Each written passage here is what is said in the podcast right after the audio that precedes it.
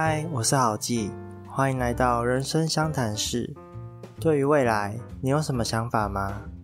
科技会进步神速，退休金会破产，少子化与高龄化的社会又会导向什么局面呢？曾经著有日本 PTT 之称的二 CH 论坛创造者西村博之，将自己的看法写在了这本书里。而今天要介绍的这本书，书名叫做《Hiroyuki no Shin Mirai Yosoku》，里面结合了西村博之对日本社会的未来预测。在网络上混很久的他，享有“网络辩论网”的名号，针对许多时事。都能做出精辟的分析和评论，而书中的预测情况大多也都能适用在亚洲的国家上。就让我们来看看本书作者对于未来的预测吧。首先，关于人口的预测，根据资料显示，日本在二零零八年时有一亿两千八百万人，而二零二零年时减少到了一亿两千五百万人。由于少子化的影响。预估到了二零五三年后，人口就会下降到只剩不到一亿人。经过四十年的时间左右，人口就已经少了四分之三。这个冲击其实蛮大的，对维持社会来说，绝对称不上是什么好事。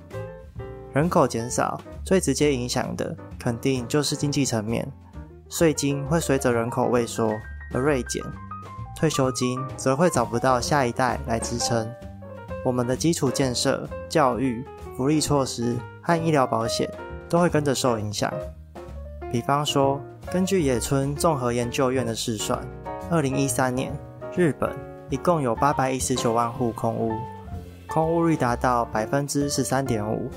到了二零三三年时，日本的空屋数量将会达到两千一百七十万户，空屋率更会上升到百分之三十之多。相当于每三户就有一户是空屋，再加上少子化的影响，许多大学都会面临破产的危机。一般的传统产业同样也会被 AI 技术所取代，而首当其冲的，当然就是人口比较少的乡下地区。因此，估计未来的教育以及就业问题，都会迫使年轻人不得不前往人口密集的大都市，这将导致未来。有很多郊区都会陆陆续续变成废墟的状态，接着老年化的问题也会浮上水面，届时医疗资源和相关的老人福利都会变得相当稀缺，劳动力远远不足以应付这么多需要照顾的老人。也许你买了一大堆保险，但病房没得住，长照中心也都客满，甚至以后可能连急诊都要排队了。然而现在政府。在估算未来财政时，仍然是站在经济会成长的角度在评估。过于乐观的预测，很可能会导致将来负担不起这些债务。从即将破产的退休金就可以看得出危机来。到时社会的发展可能会变得很不安定，人民对国家的信心指数也会越来越低，年轻的人才绝对会开始大量流失。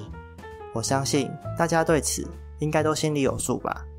若是拥有足够的能力，年轻人大多会想出国发展看看，甚至考虑移民的人也会越来越多。虽然还是会有因为语言问题而不敢行动的人，不过这样的趋势其实现在也已经慢慢成型了。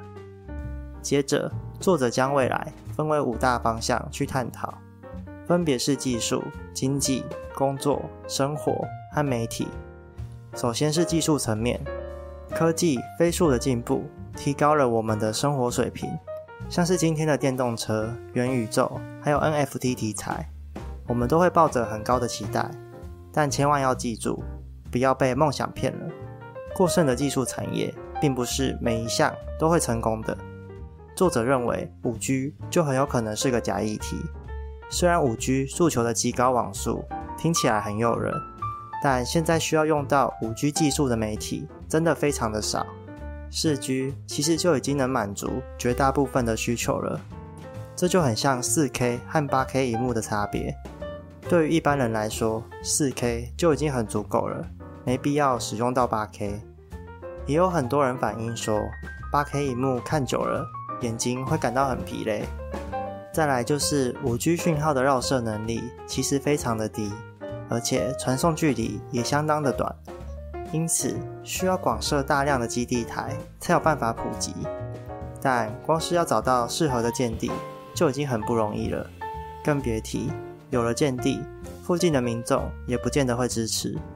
反过来说，作者就认为自动驾驶未来肯定会普及，这是因应时代变化的产物。自动驾驶不仅可以帮助未来的老人因为年纪大而无法开车的情况，也能够预防客运司机突然心肌梗塞，更能减少开车滑手机或酒驾发生车祸的几率。不然，由人类自己来驾驶，路上简直是充满了一堆移动的人间凶器。而且别忘了，我们的飞机早就已经有自动化驾驶系统，除了起飞和降落以外。绝大部分的飞行时间都是自动化在操作的，捷运和高铁也都已经是自动驾驶了。相比需要人力操作的火车来说，也安全许多。此外，特斯拉也有关于电动计程车的计划，未来的计程车、公车也都能使用自动驾驶。不过，作者则认为，在日本这项技术不可能这么快达成。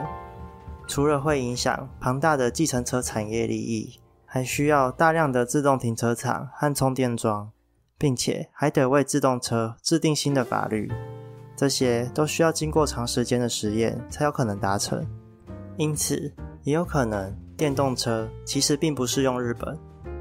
再来是经济层面，前面的人口其实已经有提到一些观念了，而目前受到疫情的影响。各国的财政都步入了恶化的阶段，美国无限 QE 也造成其他经济大国负担变重，许多国家都因此债主新高。我们的经济结构正在扩大膨胀的速度，而退休金制度面临破产的问题。除了北欧以及部分中东国家以外，这个问题全世界都一样。但作者认为，劳保和国民年金。仍然是一项值得投资的金融商品，至少现阶段看下来，投资报酬率还是很高的。以台湾目前的国民年金为例，固定月投保金额是一万八千两百八十二元，乘上百分之九点五的保险费率，再乘上百分之六十的自担款部分，每个月只需要缴一千零四十二元即可。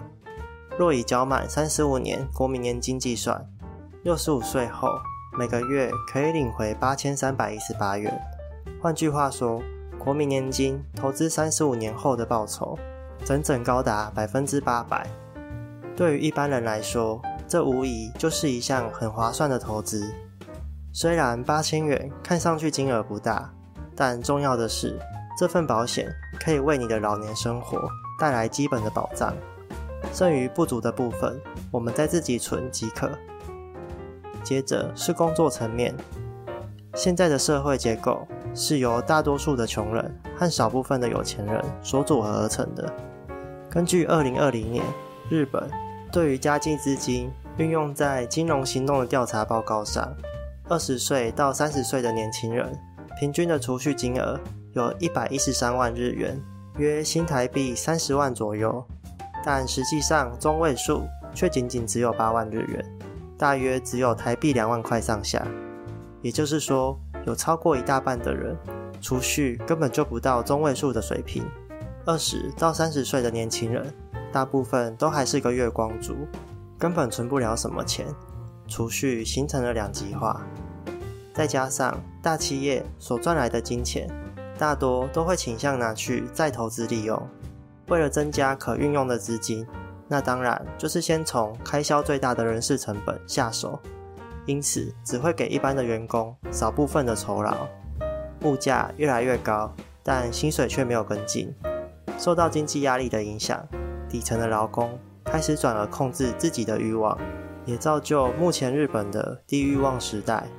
不仅是日本，在中国也有躺平族，在韩国也有三抛世代，不结婚不生小孩。不买房，不买车，只拥有最低限度的生活即可。这对于上一个世代的长辈来说，他们可能很难理解年轻人为什么这样，但对于年轻人来说，这也是一种无可奈何的无声抗议。社会能不能进步，已经和我无关了。我只求自己能够活得好过一点。此外，未来的工作环境势必也会出现变化，有很多单纯作业的工作将会被 AI 取代。根据野村综合研究所的研究报告指出，像是工厂作业、商店结账作业、驾驶作业、翻译工作、清洁工作等等，这些都有很高几率会被 AI 取代。而比较不容易被 AI 取代的工作，主要都是要负责人与人之间的沟通交流，像是医生、律师、老师、设计师和水电工等等。未来也会有越来越多的自媒体和艺人公司的出现。AI 虽然会淘汰很多工作，但也会带来一些新的工作。这不全然是坏事，因为少子化所导致的劳动力锐减。将来都会由 AI 好好的递补上去。接着是生活层面，其实就是前面提到的基础建设、教育、福利措施和医疗保健等等，这些都和我们的生活息息相关。不过我不小心在前面就先讲完了，所以生活层面我们就跳过吧。最后是媒体，很明显，过去的传统媒体。包含电视和报纸都会跟着没落，取而代之的会是像 YouTube 或 IG 这种新兴媒体。这也表示，关于新兴媒体的新产业会陆续增加。也因此，我认为现在的小孩更应该积极去学习，去面对这些新媒体所带来的需求技能。未来将不再会是学历至上的年代，而是你会越多技能。你能做的事情就会越多，你的价值也就会越高，市场就会越大。这也不表示你就得花大钱去上实体课程，利用网络课程，甚至是免费的 YouTube，就能够学习到很多事情。而且没听清楚的，还可以随时暂停或重播，没有时间的限制。只是只有一个隐藏的危机存在。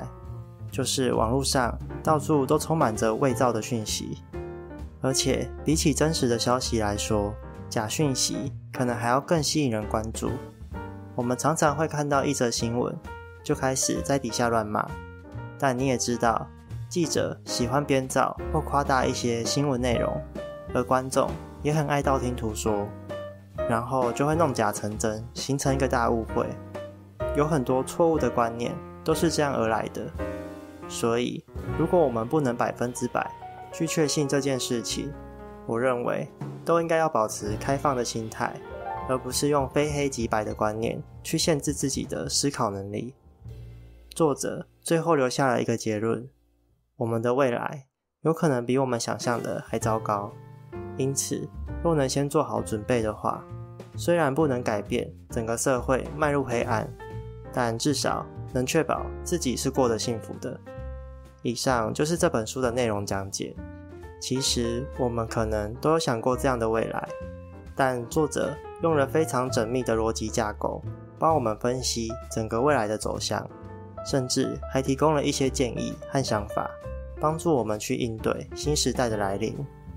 二零二一年是严峻的一年，全球都受到了极大的考验，而这一年即将过去了，我们的未来受到疫情。已经有所改变。我们不知道在二零二二新的一年会发生什么事情，但我们可以预测往后的变化，来思考自己想要达成什么事情。也许明年疫情仍然会持续下去，但你至少能确定你能为自己的人生做一点什么。祝福各位新年快乐！我是郝记，希望我们还能相遇。听完你有什么想法呢？欢迎在底下留言，喜欢的话也可以帮我订阅、按赞、加分享。谢谢你这次的收听，让我们下次再见，拜拜。